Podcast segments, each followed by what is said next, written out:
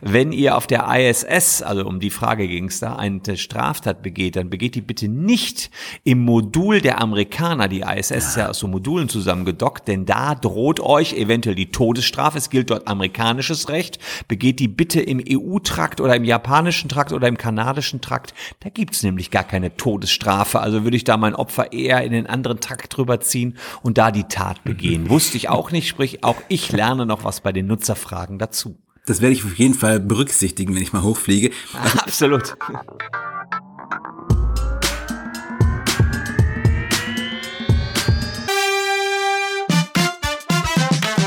Hallo Welt und willkommen zur 21. Episode. Wahrscheinlich wird es die 21. Wir wissen noch nicht ganz genau, wie wir es dann schneiden vom Hallo Welt Podcast und dieses Mal wieder mit einem Gast. Bei uns ist nicht nur Roman, der Kollege, sondern auch Christian Solmecke, Rechtsanwalt aus Köln und vielleicht ist sogar dem, dem, dem einen oder anderen von euch ein Begriff. Christian ist nicht nur Rechtsanwalt, sondern auch YouTuber. Eine ganz interessante Kombination und das macht es auch sehr spannend jetzt gleich. Ich freue mich auf jeden Fall, dass du dabei bist, Christian. Vielen Dank, Hallo. dass du dir Zeit genommen hast. Ja, danke für die Einladung.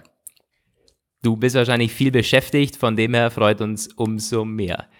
Jo, ähm, wir haben uns ein paar Fragen überlegt und die erste liegt natürlich auf der Hand. Wie ist das denn so wirklich? Kannst du vielleicht ganz kurz vorstellen, du bist Anwalt, aber irgendwie in das YouTube-Game reingerutscht. Mittlerweile fast eine halbe Million Abonnenten mit einem Rechtskanal auf YouTube Deutschland. Das ist schon, ja, das ist eine Ansage. Du hast da eine Nische äh, irgendwie populär gemacht.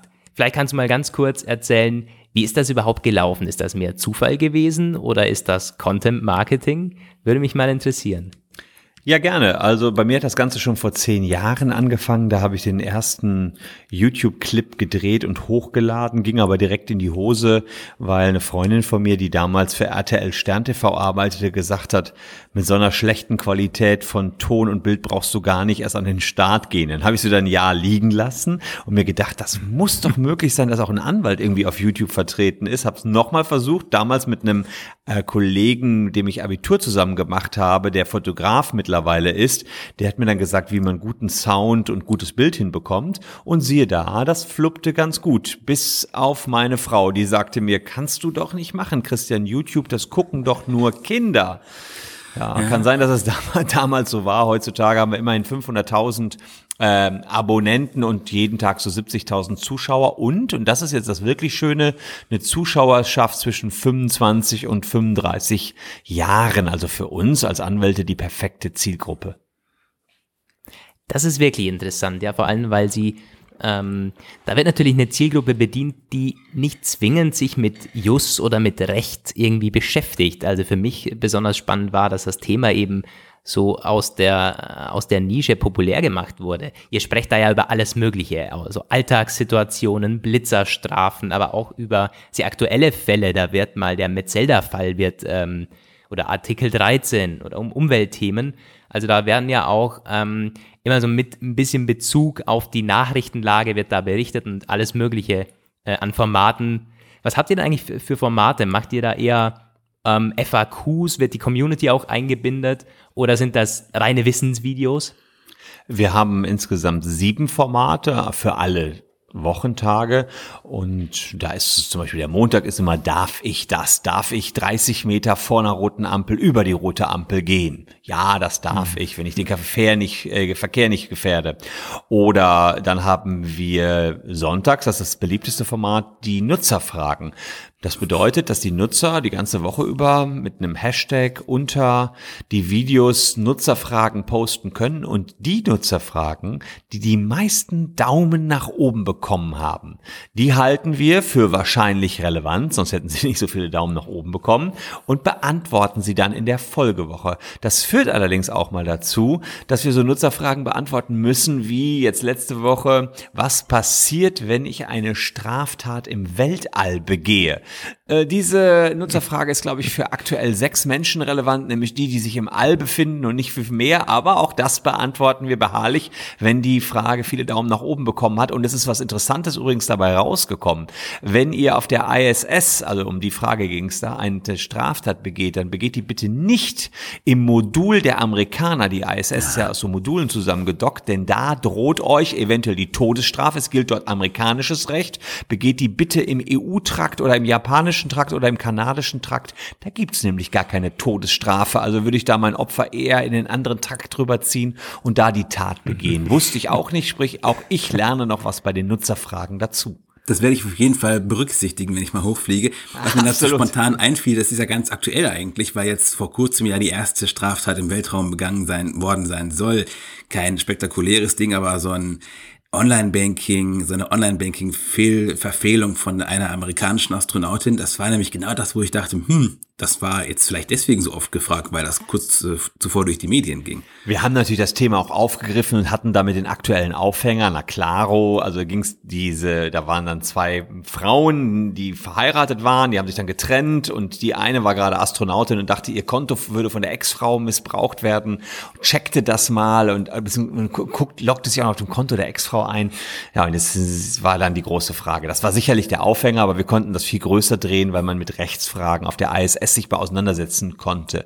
Vielleicht an der Stelle schon ähm, kriege ich dann manchmal so den Rüffel von den Kollegen, die sich auch unseren Kanal anschauen. Ja, ja, ist ja ganz schön, was der Solmecke da macht, aber doch alles höchst irrelevant und Geschäft kann man daraus doch sowieso nicht machen. Und dann erwidere ich immer, das, was wir dort machen, nennt sich Content Marketing, also mit Inhalten ja, Marketing so. machen. Und Content Marketing ist für mich zu 90 Prozent Entertainment und zu 10 Prozent Geschäft. Heißt, nur 10 Prozent der Videos, die ich da mache, führen auch wirklich zu Geschäft. Das nehme ich aber in Kauf, weil man natürlich als Anwalt immer präsent sein muss. Und das ist man nicht nur mit Geschäftsvideos, sondern auch mit äh, erheiternden, manchmal lustigen oder erstaunenden Videos.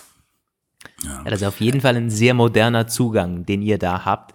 Und ich glaube mit Abstand auch der größte Kanal, oder? Rund um Recht. Oder gibt es da noch äh, andere ähnlich große Mitbewerber oder Mitstreiter? Nee, in Europa sind wir der größte mit unseren fast äh, mhm. 500.000 äh, und auf der Welt der drittgrößte. Es gibt noch eine mit 800.000 in Indien, aber die haben ja auch immerhin eine Milliarde Einwohner oder mehr.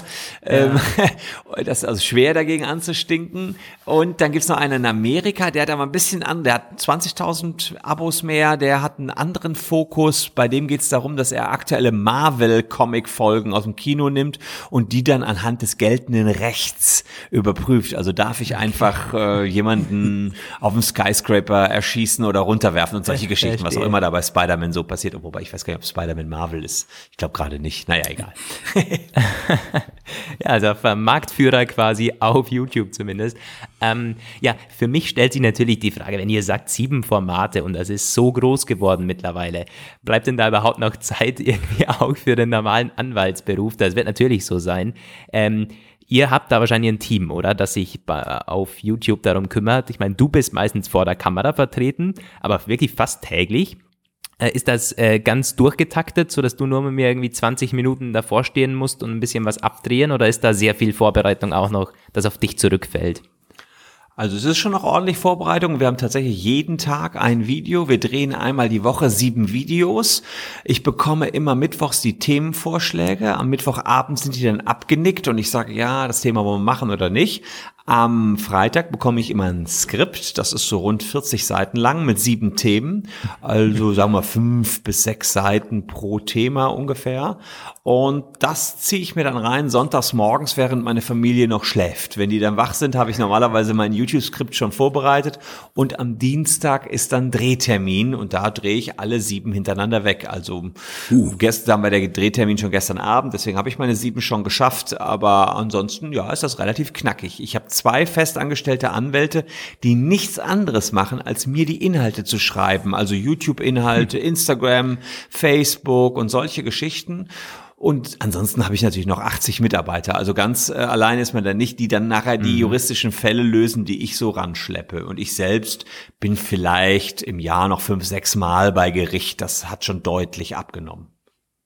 wegen YouTube auch oder allgemein wegen der Verteilung und der Aufgabenverteilung? Ja, das ist natürlich so. Irgendwann, äh, erst ist man angestellter Anwalt, dann ist man Partner und dann ist man nachher der Partner, der das meiste Geschäft ranbringt, hat aber auch die größte mhm. Verantwortung und muss sich dann auch Unternehmensentwicklung widmen, muss sich Unternehmenssteuerung widmen, habe viele ja. Mitarbeitergespräche. Das ist eher das, was ich neben YouTube noch alles habe. Eine Kanzlei wie ein Unternehmen zu führen. Und äh, YouTube mhm. ist einfach meine Leidenschaft. Ich war ja in meinem Studium, habe ich, das habe ich mit meinem Jurastudium, habe ich mir so finanziert, dass ich zehn Jahre Nachrichtensprecher unseres ähm, Radiosenders WDR 2 war. Ach. Und äh, daher cool. kommt also meine Leidenschaft zum Journalismus, zum Radio, zu diesen ganzen Medien. Und das kann ich jetzt wieder so ein bisschen machen, indem ich mir die Freiheit geschaffen habe, auf YouTube auf Sendung zu gehen. Geht dir das eigentlich ein bisschen ab, äh, gelegentlich mal wieder so diese Sachen zu machen, die man im Anwaltsberuf äh, als Anfänger in den ersten Jahren nach dem Berufseinstieg zu machen. Du hast ja gesagt, viel Administration, viel Steuerung. Ich denke da an einen Kollegen von mir, der jetzt gerade Anwalt wird und man macht ja die ersten Jahre dann, denke ich mal, wie in jedem Job, so dieses äh, harte Reinkommen und bodenständige äh, Arbeit so am Anfang. Und dafür bleibt ja wahrscheinlich nicht mehr so viel Zeit. Es fällt mir gerade so ein, ist das etwas, was dir manchmal dir fehlt?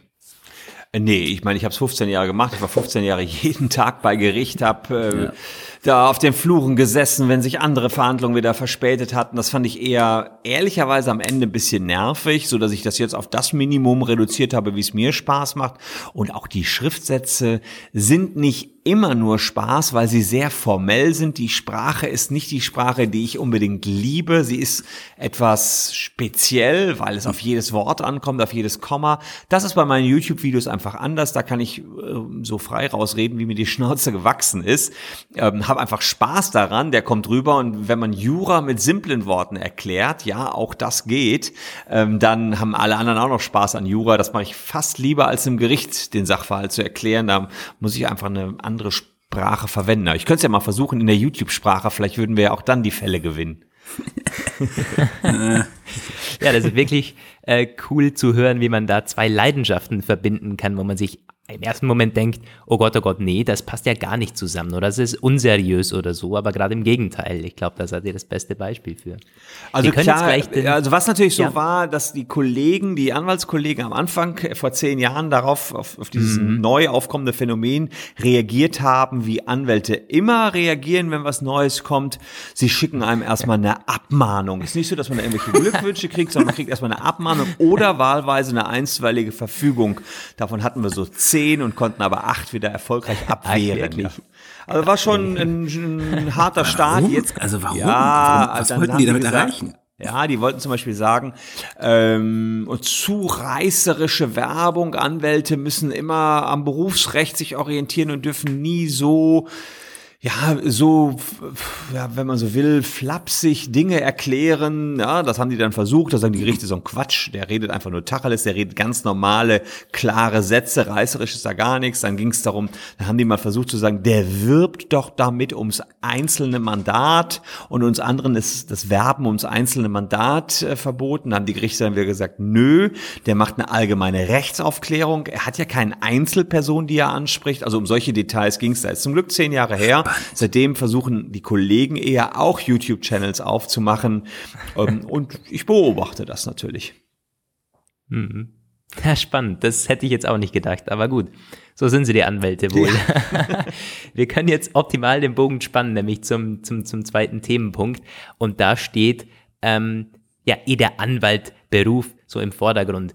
Ähm, den stellen sich, glaube ich, manche nicht so vor, wie er nämlich in den ersten Jahren so ist. Das hat Roman schon angeschnitten. Und ist das eben tatsächlich so? Muss man da 10, 15 Jahre durchbeißen? Es ist wohl nicht so, dass man gleich mit 25 dann, wie in den Serien immer äh, suggeriert wird, dann gleich irgendwie die heftigsten Fälle gewinnen kann. Und äh, da ist also eher 10 bis 15 Jahre mal durchbeißen angesagt, oder? Weiß ich nicht. Also ich meine, ähm, es ist so, dass ich nach drei Jahren in meiner allerersten Kanzlei schon so meine Masche gefunden hatte. Da habe ich Leute verteidigt, die mhm. auf so Branchenbuchabzocke reingefallen sind. Das vor allen Dingen Kleinunternehmer, denen wurde dann gesagt, äh, bitte unterzeichnen Sie hier, das ist Ihr Eintrag in den gelben Online-Seiten. Und alle dachten, das wären die gelben Seiten, die man hier in Deutschland so kennt mhm. als das Branchenbuch der, äh, ja, der Post. Ähm, ja. Und die gelben Online-Seiten sind eigentlich eher sowas wie eine Fake-Seite. Und da hatte ich hunderte, die ich vertreten habe als schon recht junger Anwalt war eben mein zweites oder drittes Anwaltsjahr. Und da habe ich gemerkt, okay, so richtig, richtig wertvoll wird man als Anwalt nicht dann, wenn man besonders gut die Fälle lösen kann. Muss man auch können. Das ist das Handwerkszeug, was wir alle gelernt haben. Richtig wertvoll wenn, wird man, wenn man weiß, wie man Geschäft ranschleppt, wenn man weiß, wie Akquise funktioniert. Mhm. Und wenn man das frühzeitig mit kombiniert, ist das natürlich eine super Sache. Aber in die ersten drei Jahre habe ich eigentlich keinen Abend vor 10 oder 11 Uhr abends Feierabend gemacht, weil was man lernt im Studium und was dann in der Praxis gefordert ist, sind zwei komplett ja. unterschiedliche Welten. Also das war hart, muss ich sagen. Da, damals war ich auch übrigens Feld-, Wald- und Wiesenanwalt, wie man so schön sagt. Das heißt, ich habe da Mietrecht gemacht, Familienrecht, Erbrecht, alles, was man machen kann. und freute mich, mich nachher auf meine Profession Medien, IT-Recht fokussieren zu können. Und da war ich dann auch so fit, dass ich sagen würde, in den meisten Themenbereichen macht mir da bis heute keiner mehr was vor, wenn man so einen umfassenden Wissensschatz auch hat. Das macht dann auch wieder Spaß, wenn man irgendwie Spezialist auf seinem Gebiet ist. Das dauert aber bestimmt sechs, sieben, ja, acht Jahre. Das, das, ist dann die Erfahrung. Ja, ich bekomme das immer nur mit, ähm, weil einige, also man kennt echt viele Jus- oder Jura-Studenten, wie es bei euch heißt, und die es wollen echt viele Leute Anwalt werden. Und dann gibt es irgendwie die einen, die sagen, naja, es wollen so viele Anwalt werden, es gibt doch eh schon genug, mach doch was anderes draus. Und die anderen, ich habe das jetzt von Roman gehört, die sagen, es gibt Anwaltmangel. Äh, wie, hast du da irgendwelche Zahlen zufällig oder wie ist das, ist das wirklich? Hat man einen Anwaltmangel in, in Deutschland oder in Österreich oder gibt es da eh genug von? Gute Frage. Also in Köln auf jeden Fall nicht, wenn ich das so sehe, wie viele Kollegen es gibt. Ähm, aber das ist nur mein Bauchgefühl. Da müsste man wahrscheinlich die Rechtsanwaltskammern fragen. Was ich wohl mal gelesen habe, dass die Anwälte zunehmend in der Großstadt zu finden sind und vom Land wegziehen. Da scheint es einen mhm. akuten Anwaltsmangel zu geben. Ansonsten haben wir meines Wissens rund 180.000 Anwälte in Deutschland. Scheint mir erstmal ganz okay zu sein. Keine Ahnung, auf alle was, kann ich jetzt gar nicht so schnell rechnen, 4000 Personen oder so, was kommt ein Anwalt? Hm, ja. Also der Kollege meinte, also worum es da genau ging, der ist jetzt kurz vor seinem letzten äh, Staatsexamen und hat auch schon verschiedene Stationen durchlaufen und meinte halt, die, was unser, unsere kombinierte Wahrnehmung ist, auch von unseren bekannten und früheren Uni-Erfahrungen, so die erst die Semester sind voll, die Studiengänge sind voll und dann lehren sie sich zunehmend. Gut, das ist ja sowieso klar. Es, es gab immer schon mhm. so drei oder vier äh, Studiengänge mit Rekordabbrecherquoten und da war Jura immer mit dabei. Aber quasi, was er halt meinte, ist in den Gerichten und in der Justiz, dass dort ein totaler Personalmangel ausgebrochen wäre. Jetzt nicht unbedingt zwangsweise bei den Anwälten, aber bei denen, die halt das äh, quasi fertig gemacht haben und ähm, so das ganze Justizwesen am Laufen halten. Mhm. Das dazu führt, dass die Verfahren teilweise länger werden oder gar nicht mehr so richtig funktionieren irgendwie. Das stimmt. Ich weiß zum Beispiel, dass die Einstellungsvoraussetzungen, um Staatsanwalt zu werden, irgendwann mal in Deutschland bei einem Doppelgut lag, was wirklich eine ganz tolle Note ist, was nur, ich glaube, drei Prozent aller Juristen hier haben. Und jetzt haben die das auf eine Doppel 3 Plus runtergesetzt, weil sie nicht mehr genügend Leute gefunden haben, die in den Staatsdienst wollen und Staatsanwalt werden wollen. Das heißt, kann ich mir schon vorstellen, dass das immer mal wieder ja, Fluktuationen unterlegt. Im Moment haben wir aber eher Probleme, Lehrer zu finden. Hier, jedenfalls ist das, was hier im Fokus steht gerade. Ja, das, das liest man eher in der Tagesschau, das ja. stimmt. Anwaltmangel ist da. Nicht das große Thema. Nee. jo. Ähm, so, nochmal auf die Zeit schauen.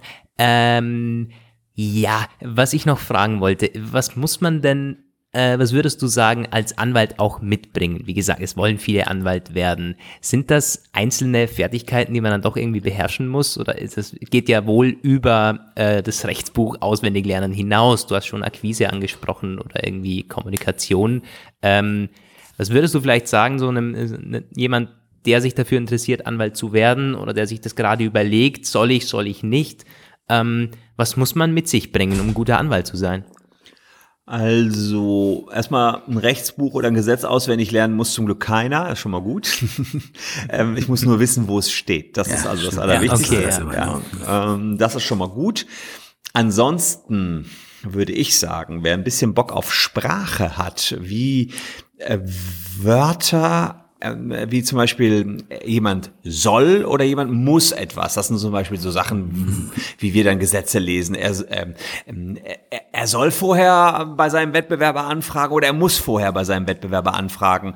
Da sieht man, da kann es auf ein Wort drauf ankommen ja. und da macht's halt die Sprache aus. Und das haben wir ganz, ganz oft, dass wir nur mit Wörtern rumjonglieren müssen. Bei uns kommt es genau darauf an, wo im Satz ist das Komma gesetzt worden, damit man weiß, ob sich der Halbsatz am Anfang noch noch auf die nächsten drei Halbsätze beziehen soll. Und solche Interpretationen gehen wir tatsächlich auch in den Schriftsätzen dann ein. Also das hat mir natürlich schon immer Spaß gemacht. Ich wollte eigentlich ursprünglich ja auch Journalist werden. Ich habe nicht nur mein Geld damit verdient, sondern dachte während meines Jurastudiums, hm, das wirst du später auch äh, Journalist. Aber jetzt habe ich auch das zehn Jahre gemacht während des Studiums und der des Staatsexamens nachher des zweiten Staatsexamens dass ich dann ähm, merkte, uh, Journalismus ist auch eine harte Nummer, als Freelancer immer sehr Geld zu verdienen. Ja, und ich habe es ehrlicherweise nie bereut, aber ich habe dann, wenn man so will, auch zwei Professionen. Das eine ist diese, dieser Journalismus, den ich mir selber beigebracht habe, wo ich äh, für meine Verhältnisse sehr weit gekommen war, beim Westdeutschen Rundfunk als Nachrichtensprecher, das war schon irgendwie cool. Und dann das dann zu mixen mit dem Anwaltsberuf ist dann optimal. Auch mein Sohn zum Beispiel, der ist zwölf, der äh, interessiert sich auch für Jura, aber noch mehr interessiert er sich für Programmieren. Und der hat sich jetzt schon so ein Python-Buch äh, gekauft, programmiert ja. ein bisschen in Python und PHP. Und ich habe gesagt, mach das ruhig, Julian. Mm, mach Programmieren, mach auch Jura. Und wenn du dann zwei Themenbereiche mixt, bist du immer der Champion nachher. Also wer ja, da Bock drauf stimmt. hat, ähm, Jura, da geht es ein bisschen um Sprache, hat man aber noch irgendwas Zweites dazu, was einen interessiert, dann wird man inhaltlich sehr gut, ist man inhaltlich sehr gut, ist man sehr gefragt und dann kommt die Akquise oftmals von alleine. Wenn man dann noch ein bisschen extrovertiert ist, sich traut, Vorträge zu halten, mal vielleicht ein Interview im Fernsehen oder hier bei euch im Podcast zu geben, dann mhm. äh, wird's auch was mit der Akquise. Also auch, auch das kann gut klappen. Das ist ganz spannend eigentlich. Ja. Ich bin Journalist geworden und habe mich immer wieder mal gefragt, ob es vielleicht spannend wäre, gewesen wäre, äh, im Rechtsbereich auch zu sein, weil ich auch immer, ich habe jetzt meinen Kollegen halt sein Studium verfolgt. Genau das ist es, was mich daran irgendwie einerseits ein bisschen fasziniert hat, immer was er so erzählt auch und auch dieses äh, Sprach, Spracharbeit liegt mir sehr, aber sein genau dieses Studium war es auch, was mich abgeschreckt hat, wo ich dachte, mm. meine Güte, bis der erstmal anfangen kann zu arbeiten, ist ein halbes Leben verstrichen. Wahnsinn. Ja. Deswegen ja. habe ich es, glaube ich, nie in ernsthaft in Erwägung gezogen, mich durch diese Prüfung auch zu beißen, wo ich sehe, wie viele Menschen da auch einfach in Tränen aufgelöst scheitern und irgendwie es gar nicht hinkriegen. Also. Ja, ehrlicherweise kann ich da auch keine Lobeshymnen drauf singen. Ich habe mich da auch ziemlich durchgebissen, habe auch zwölf Semester studiert, relativ lange, weil ich allerdings auch als Journalist beim WDR sehr gutes Geld verdient habe, habe mich da mehr oder weniger durchgebissen. Da geht es dann um so Sachen wie, was ist genau eine Willenserklärung, was ist ein Vertrag und so. Das sind so Definitionen, die sehr, sehr abstrakt sind. Viele Definitionen, mit denen man als gerade auch junger Mensch überhaupt nichts anfangen kann, weil man vielleicht noch nicht die Lebenserfahrung hat, weil da überhaupt noch nicht nicht so viele Verträge abgewickelt worden sind, kommt nachher. Ich meine, man muss sich das ziehen, lernen und nachher, wenn man im Job ist, begreift man, was man da früher gemacht hat.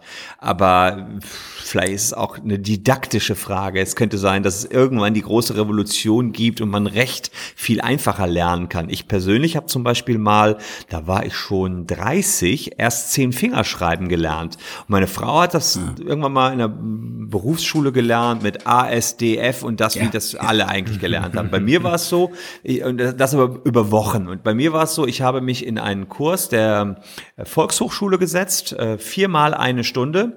Die haben mir mich in so einen Trance-Zustand versetzt und dabei wurde eine Geschichte erzählt von einem Papagei, der auf einer Öllampe sitzt, einem roten Papagei, der auf einer Öllampe sitzt, einer blauen Öllampe. Und das P sitzt über dem Ö auf einer Tastatur, wenn man sich das mal anguckt. Der Papagei sitzt auf der Öllampe. Und ah. die haben mir vier Stunden diese Story erzählt und nachher saß alles. Und bis heute schreibe ich mit zehn Fingern schneller als meine Frau. Und wenn man so ein System dass man mit Farben, Bildern und so weiter lernt, auch auf Jura mal anwenden könnte, hätten da vielleicht auch wieder mehr Bock aufs Studium. Aber das ist nun mal wirklich furztrocken, muss man leider sagen.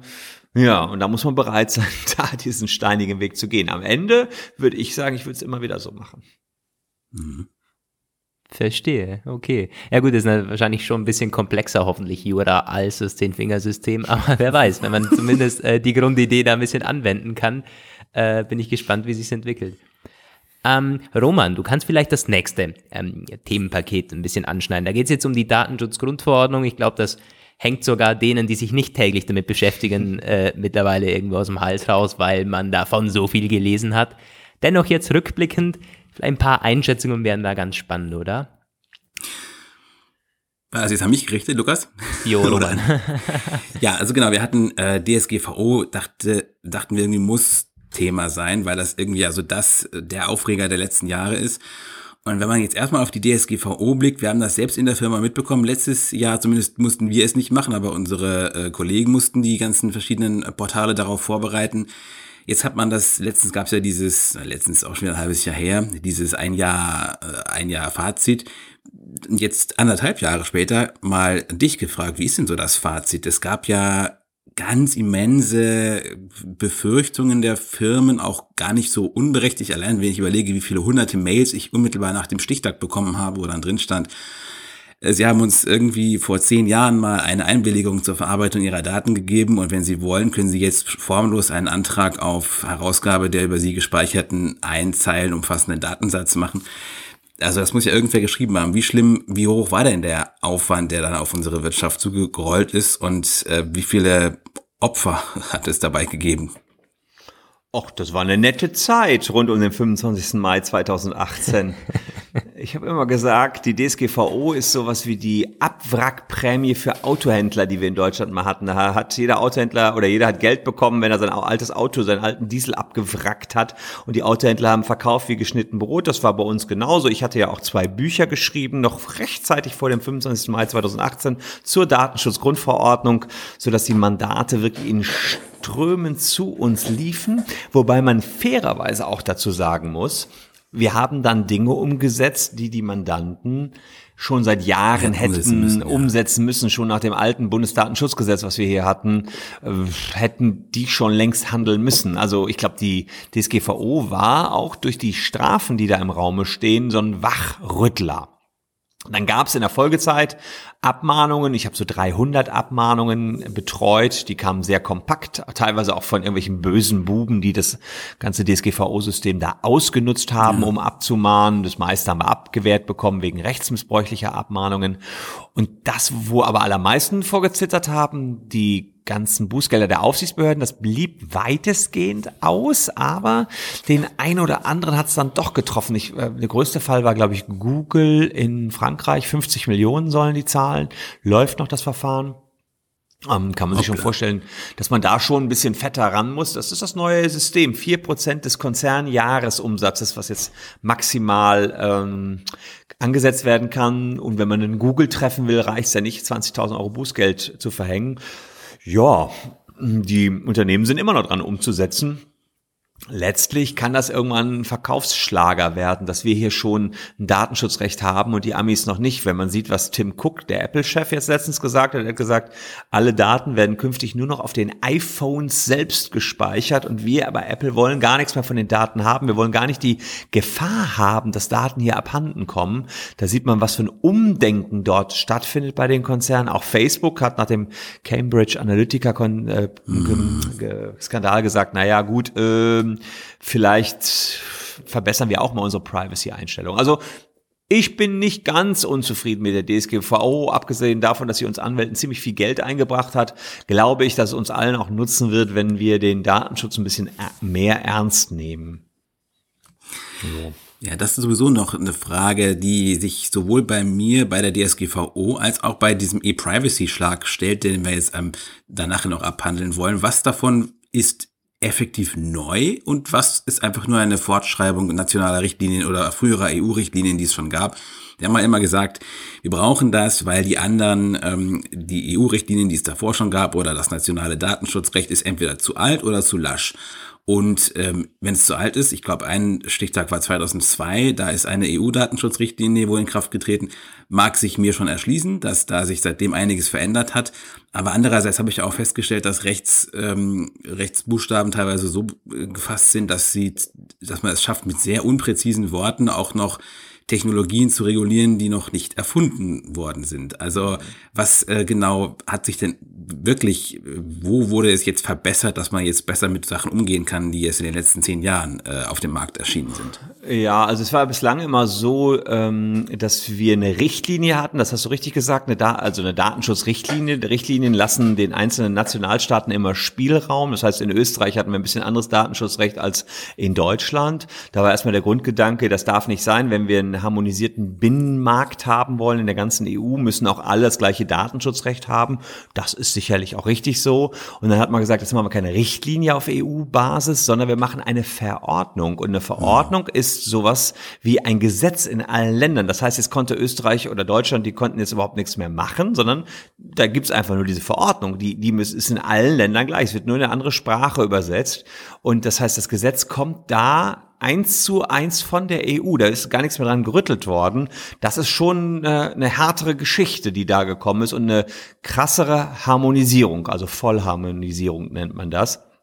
Das heißt, hier haben alle erstmal jetzt den exakt gleichen Datenschutzstandard. Ob die allerdings alle so hart in der Vollstreckung sind, das wage ich mal zu bezweifeln. Ob in Griechenland und Italien da schon äh, jeder so sehr seine Cookie-Richtlinie, äh, Cookie-Beschreibungen hat oder seine Datenschutzhinweise setzt, wie das alles so sein soll. Ob die alle Mitarbeiterdatenschutzerklärungen schon erstellt haben da wage ich zu bezweifeln, aber das kann natürlich auch nur so ein Bauchgefühl von mir sein. Ich habe mir das nicht irgendwie empirisch angeguckt, aber ich dachte so, zumindest für uns Deutsche, wir sind da schon ziemlich korrekt äh, in der Umsetzung. Da wurde der Aufwand schon hochgehängt, aber gut, wenn man das alles ernst nehmen will, muss man es auch so machen, wie wir es machen.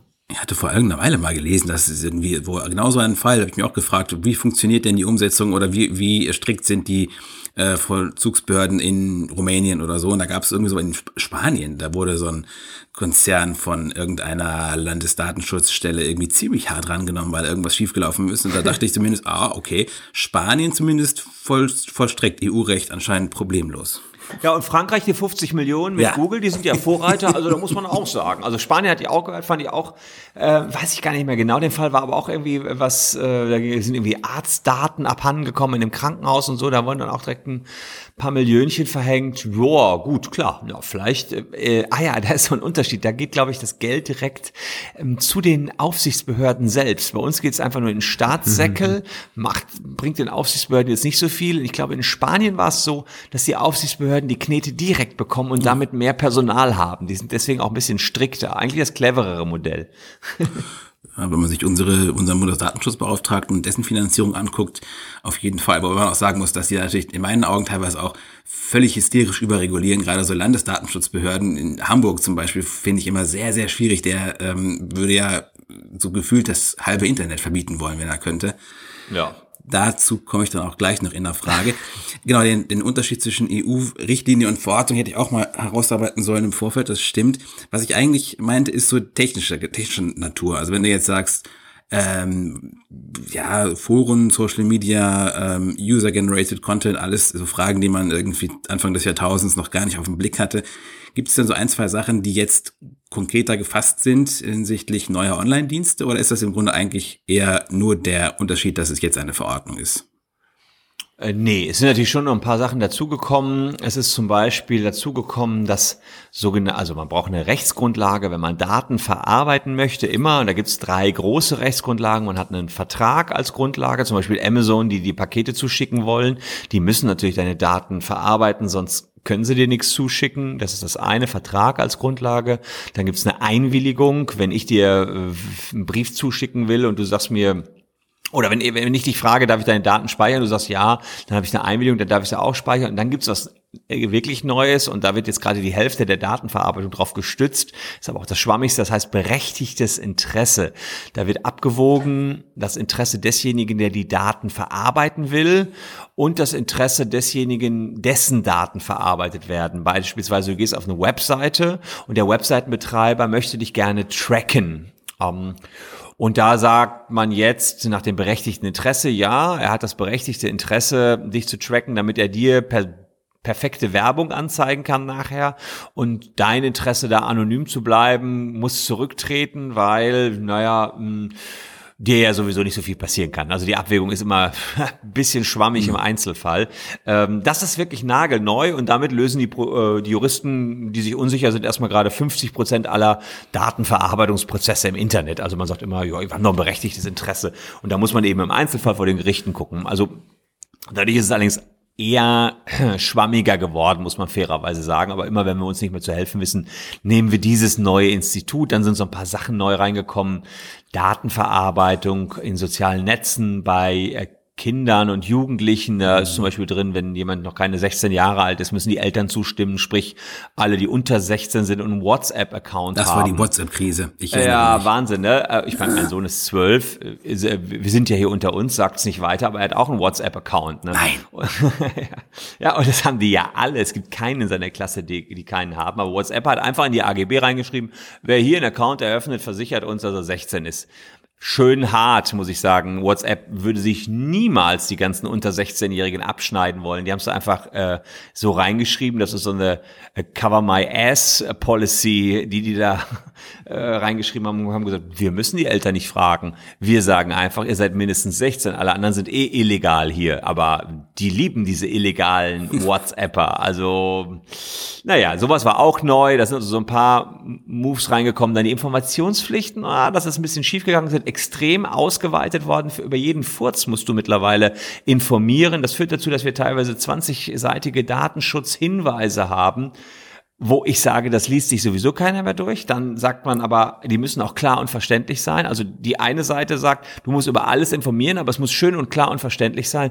Das beißt sich manchmal schon ein bisschen. Ja, das finde ich dann immer da ist es, also das ist der dickste Klapper, der ist misslungen. Vielleicht ein kleines Beispiel, wenn ich bei meiner Friseurin anrufe und einen Termin mache, dann schreibt die das in ihren Terminkalender.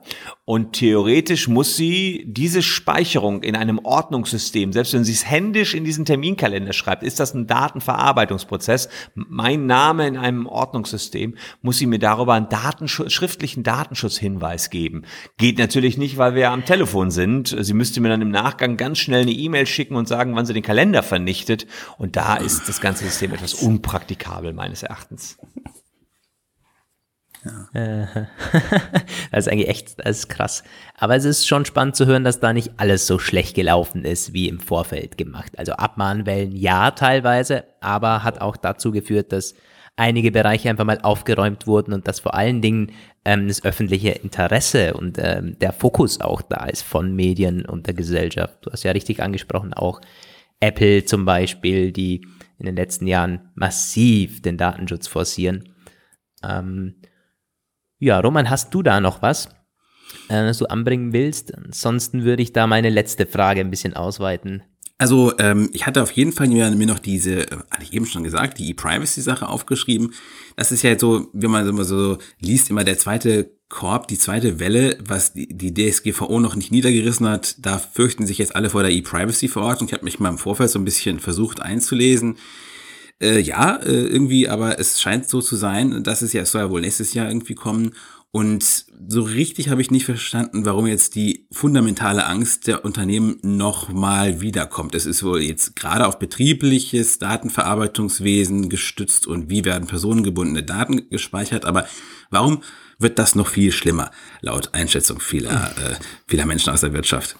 Ja, erstmal, wir wissen noch nicht ganz genau, was da kommt. Es gibt ein paar Vorschläge, die auf dem Tisch liegen. Verabschiedet ist da noch nichts. Fakt ist jedenfalls, dass jetzt die ehemalige Cookie-Richtlinie, die wir haben, auch wieder nur eine Richtlinie, abgelöst werden soll durch die E-Privacy-Verordnung.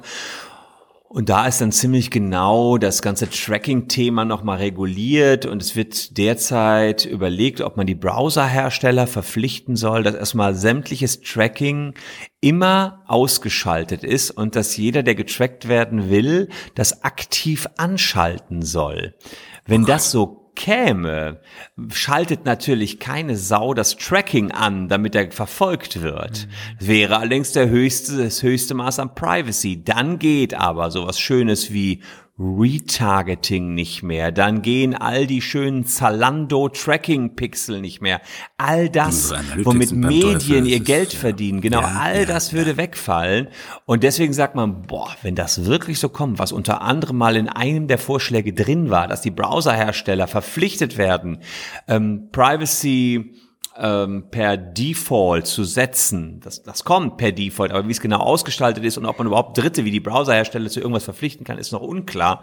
Dann gute Nacht Tracking und das ist eher so das, was da im Raume steht. Alle, die ihr Geschäft auf Online-Marketing stützen, können einpacken, weil sie dann blind sind. Sie wissen nicht einmal mehr, woher ihre Besucher kamen, wie oft jemand wiederkehrend ist, ob männlich, weiblich und und und. Also sie sind alle von einer Sekunde auf die andere blind. Puh, das wird eine harte Zeit, wenn es denn so käme. Da müssen wir, glaube ich, nochmal zu sprechen, wenn das Ganze umgesetzt worden ist. Aber ich kann dann letztlich die Sorgen schon ein bisschen verstehen. Ja, also wenn wir nochmal dazu sprechen, dann erinnere mich daran, mir vorher einen neuen Job zu suchen, weil den ich nicht brauchen. ähm, ist das etwas, ähm, das wäre noch mein letzter Punkt gewesen. Man sagt ja immer, das ist äh, ein europäischer Wahnsinn, der unter anderem von den Deutschen vorangetrieben wird. Gut, es gibt jetzt in den USA diese Geschichten, dass selbst Tim Cook, wie du schon gesagt hast, sagt, wir wollen gerne, wir bräuchten in den USA ein, ein DSGVO la Europa, am besten gleich auf Bundesebene. In Kalifornien gab es ja schon so eine Initiative, die in diese Richtung ging. Da haben sich also einige tatsächlich mal europäisches Rechts- und Gedankengut aufgenommen, wo ja eigentlich Datenschutz so etwas ist, wenn man in andere Teile der Welt guckt und sagt, äh, also das und das geht alles nicht, weil ähm, da werden personengebundene Daten verarbeitet und deswegen müssen wir uns diese Komfortfunktion leider abschneiden, wo die dann sagen, hä? Wieso? Ist das etwas, was wir quasi, womit wir uns quasi unseren europäischen hm, Technologie-Wirtschaftsstandort endgültig kaputt machen, nachdem er ja sowieso noch nie so richtig wettbewerbsfähig war im Endkundenbereich? Oder kann das tatsächlich etwas sein, wo wir am Ende noch mit Plus hervorgehen daraus, weil wir uns da etwas äh, aufbauen, wo andere uns folgen werden? Mal abwarten. Also in Kalifornien gab es nicht nur eine Initiative, sondern ein Gesetz ab nächstem Jahr, ein ah. Consumer Privacy Act. Also die haben jetzt ein Datenschutzrecht dort, ausgerechnet im Start-up-Tech-Land Nummer eins mhm. nach DSGVO-Vorbild. Sprich, die gehen schon so ein bisschen in diese Richtung. Und äh, naja, jeder, der mit der EU Geschäft machen will, muss sich unseren Standards anpassen, sonst wird er es künftig schwer haben, mit uns Geschäft zu machen. Deswegen auch diese Verordnung, damit nicht irgendein EU-Land da ausbrechen kann. Es kann auch sein, dass nach den ganzen Datenskandalen die Bürger schon vorsichtiger werden. Also immer wenn ich bei einem Cookie-Hinweis gefragt werde, ob ich meine Einwilligung zu irgendwas erteile, klicke ich immer Nein an. Und siehe da, die Webseiten funktionieren genauso gut. Ich hoffe natürlich, dass sie da nicht trotzdem tracken, aber dafür habe ich wieder so kleine Browser-Plugins, um das auch wirklich zu checken. Äh, die sollten bitte schön Anwalt nicht dann noch weiter tracken. ähm, aber da sage ich immer Nein und ich bin da extrem viel bewusster mit meinen Daten geworden in den letzten letzten Jahren, muss man sagen. Jetzt ist das natürlich auch bei mir vom Berufswegen so, weil ich auch Datenskandale beobachte. Ich sehe, wie Daten abhanden kommen. Ja, das ähm, kann dann sich umschwenken zu einem Wettbewerbsvorteil. Im Moment sagen alle, kostet viel Geld, bringt mir keinen Umsatz. Kann aber anders sein, wenn die Menschen umdenken. Ich weiß es nicht. Ich meine, ich bin auch jemand, der auf Komfort steht. Ähm, wir alle stöhnen in Deutschland gerade bei die PSD2-Richtlinie. Da muss man diese Zwei-Faktor-Authentifizierung einschalten. Ist natürlich lästig. Lästig ist aber auch, wenn dir 5000 Euro von deinem Bankkonto geklaut werden, weil du gehackt worden bist und ein Trojaner auf deinem Rechner hattest. Das alles wird künftig nicht mehr so einfach werden. Ja gut, das stimmt. Wo du gerade schon die Cookie-Richtlinie angesprochen hattest und diese deren Ablösung, das, da ich, mir fällt gerade ein, wir hatten eigens dazu mal eine halbe Stunde Hallo Welt aufgenommen, weil ich mich furchtbar aufgeregt habe darüber. Gibt es denn irgendeine realistische Chance, dass diese idiotischen Cookie-Tafeln in den nächsten Jahren wieder verschwinden und dass es irgendwie besser geregelt wird? Da sind doch irgendwie mittlerweile sich eigentlich doch fast alle einig, dass das völlig dysfunktional ist, alle Leute immer und immer wieder mit diesen Cookie-Warntafeln zu ärgern, die die Webseiten voll müllen und den Inhalt verdecken. Ja. Ich, könnte mich jetzt schon wieder aufregen. Ja, das stimmt. wenn man das im Browser, richtig, wenn man das im Browser regeln würde und erstmal alles per Default ausgestellt wäre, bräuchte man die natürlich nicht. Ja, dann gut. würde jeder im Browser äh, einstellen und müsste dann die Information bekommen, was er da einstellt, müsste dann hingewiesen werden. Äh, klar, dann sind die alle weg. Und das ist auch das, was die EU-Kommission oder die, die Befürworter, sagen wir mal so, dieser strengen Datenschutznormen entsprechend auch anführen. Die sagen, wieso? Dann seht ihr wenigstens diese, diese verhassten Banner nicht. Ganz krass fand ich, ich, es gab jetzt einen, einen Werbeblock-Hersteller, sowas wie AdBlock Plus oder so, ähm, also ein Plugin für den Browser, die haben jetzt Folgendes gemacht, die haben einerseits diesen Werbeblocker, natürlich weiterhin, dass man keine Werbung mehr sieht, aber sie haben zusätzlich noch einen Cookie-Hinweisblocker. Das heißt, da wird einfach immer auf OK gedrückt, damit äh, man diesen Cookie-Hinweis überhaupt nicht sieht. Das kann es natürlich auch nicht, wieder nicht sein. Ja, Fand ich aber interessant. Also die haben ja offenbar einen Nerv getroffen, genau das, was du sagst. Alle waren genervt, das scheiß Cookie-Hinweise immer aufblocken. Alle sagen eh immer nur OK. Ähm, also kann man nicht einfach so immer auf OK klicken. Also fand ich doch irgendwie einen interessanten Move, dass es Plugins gibt, die immer auf OK klicken, damit man die hier Hinweise Preise nicht mehr sieht. Muss ich mir mal merken, vielleicht hole ich mir den auch. Aber ist das überhaupt, das ist doch rechtlich nicht gedeckt, oder geht das schon klar so? Ja, klar, wenn du sagst, äh, ich gebe hier mein Pauschaleinverständnis für alles, was da kommt, äh, das ist ja nur mhm. ein technischer Okay-Klicker für dich. Und wenn du selber sagst, ja, ich habe zwar okay, okay, geklickt, weiß aber nichts davon, ist das erstmal dein Problem. Nö, nö, die, das ist schon in Ordnung so. Kannst du ihn auch auf permanent Nein einstellen? Äh.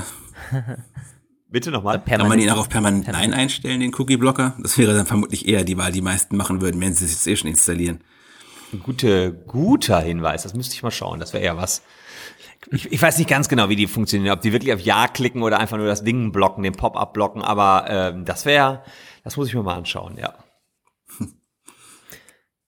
Jo, dann haben wir das, glaube ich, äh, ganz rund noch abgehandelt. Ähm, die Datenschutzgrundverordnung ein bisschen weg wieder von der, vom Datenschutz und von äh, den ganzen Bestimmungen.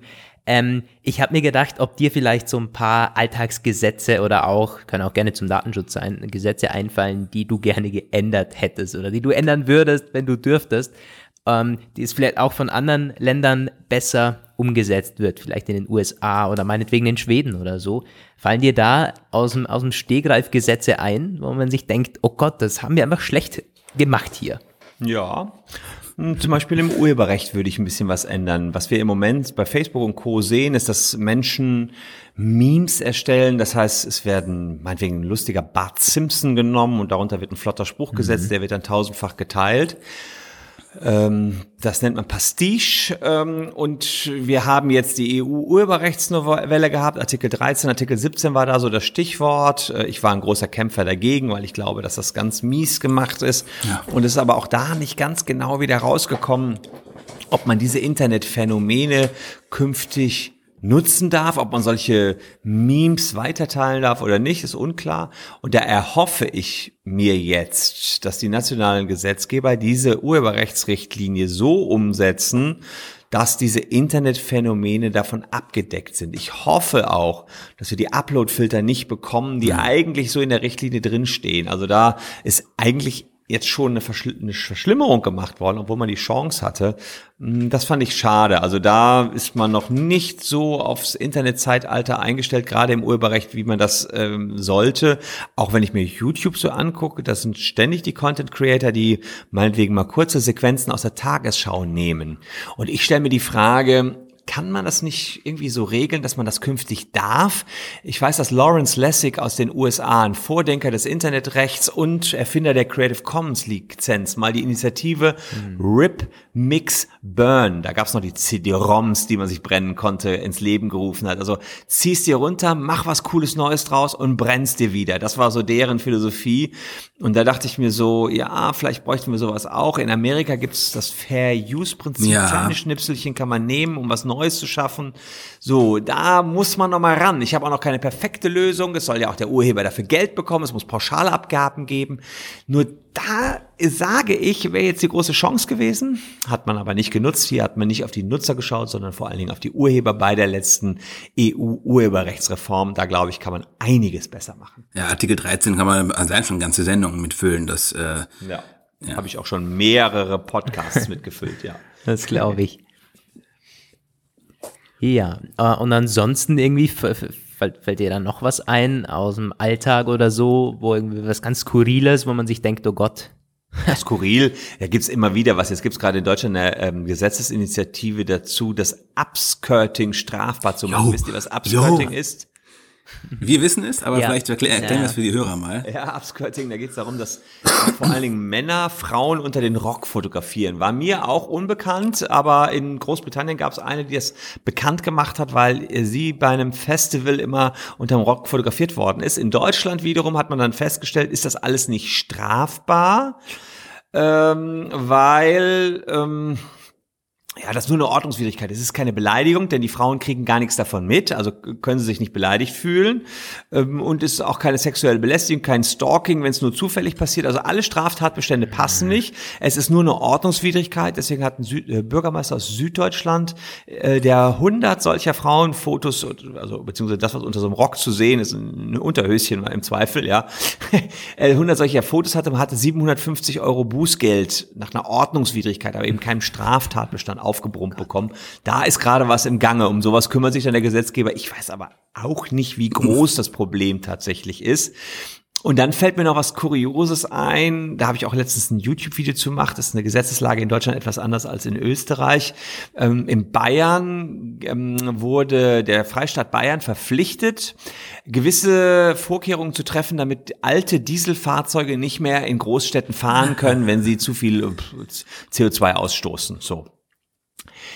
Jetzt sagt der Freistaat Bayern, nö, machen wir nicht. Das Gericht, Verwaltungsgericht in Bayern sagt, wie bitte, der Staat macht's nicht gut, wir brummen euch ein Zwangsgeld auf.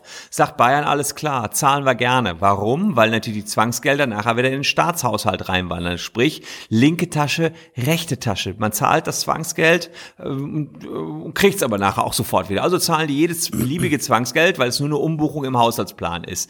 Sprich, jetzt hat die Deutsche Umwelthilfe beantragt, Minister Söder ins Gefängnis zu stecken, den Ministerpräsidenten dort. Ähm, weil sie sagen, wie sollen wir uns sonst helfen? Die ignorieren das Gerichtsurteil. Und das ist zum Beispiel in Deutschland anders als in Österreich. In Österreich können Amtsträger, die solche Urteile missachten, äh, als eine Straftat auch ins Gefängnis kommen, in Deutschland nicht. Und deswegen hat jetzt in der mündlichen Verhandlung vor einigen Wochen der Europäische Gerichtshof angeregt, ob man in diesem Bereich nicht auch ein europäisch gemeinsames Strafrecht haben soll, weil es irgendwie nicht sein kann. Also das sind so Mankos, wo, wo der ja. Rechtsstaat nochmal nachbessern muss. Passiert immer wieder. In der Summe muss ich sagen, bin ich aber schon ganz zufrieden, hier in Deutschland oder in Europa zu leben. Mhm.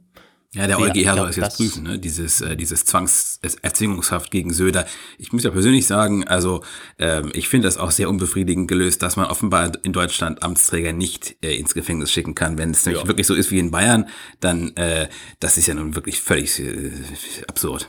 Panne, also äh, wie auch diese, diese Umbuchungsgeschichte, ne? Ja, gebt uns eine Million Stra Strafe, äh, ja, die zahlen wir gerne, kommt ja dem Staatshaushalt zugute. Und der interessant war, der Mensch von der Deutschen Umwelthilfe hat gesagt, ja gut, muss ja nicht in Haft sein. Wie wär's denn, wenn die Millionen, die da an Zwangsgeldern gezahlt werden, erstens nicht mehr als Einmalsumme, sondern für jeden Tag gezahlt werden müssen, die ein Gesetz oder ein Urteil nicht umgesetzt wird, Nummer eins. Und Nummer zwei, nicht wieder an den Staat fließen, sondern zum Beispiel an die Anwohner, die da von dem Feinstaub belastet werden oder zum Beispiel an die Umwelthilfe, den klagenden Verband. Dann wird's dem Freistaat schon ganz anders wehtun. Und da meinte der EuGH, ja, das lässt sich auch hören, könnte ich mir auch gut vorstellen, dass sowas dann kommt. Ja. Okay. Äh, der Blick auf die Uhr verrät 50 Minuten, schon über 50 Minuten. Ich glaube, wir haben das so ziemlich durch, unsere Fragen. Das war ein spannendes Gespräch. Klasse, Christian, vielen, vielen Dank dass du dir Zeit genommen hast. Ich hoffe, wir haben äh, nicht zu viel versäumt, aber der Aufnahmetermin war wohl schon gestern für dich, oder? Dein eigener YouTube-Kanal. Ja, gestern Abend habe ich schon aufgenommen. Gestern Abend war YouTube-Produktion. Äh, Insofern hatte ich heute perfekt die Stunde Zeit für euch. Hat mir auch großen Spaß gemacht. Das ist optimal. Ja, freut uns zu hören. Äh, wir werden natürlich auch den äh, WBS-Kanal von euch verlinken. Könnt ihr gerne vorbeischauen, auf jeden Fall. Ja, und super. abonnieren, nicht vergessen. Jo, In diesem Sinne, vielen Dank nochmal, Christian. Von mir gibt es Grüße aus Wien und Danke. euch auch vielen Dank fürs Zuhören. Hoffentlich bis zur nächsten Hallo Welt Folge. Und vielleicht kurz der Hinweis, wir haben nicht nur einen YouTube-Kanal, sondern auch einen Podcast, also auch das könnt jo. ihr gerne verlinken. Aha, ja. ja. klar. Okay. Das werden wir auf jeden Fall machen, ja. Perfekt, super, danke euch. Tschüss Welt, Ciao. Grüße aus Bielefeld. Ciao. Ciao. Ciao. So. Sehr schön.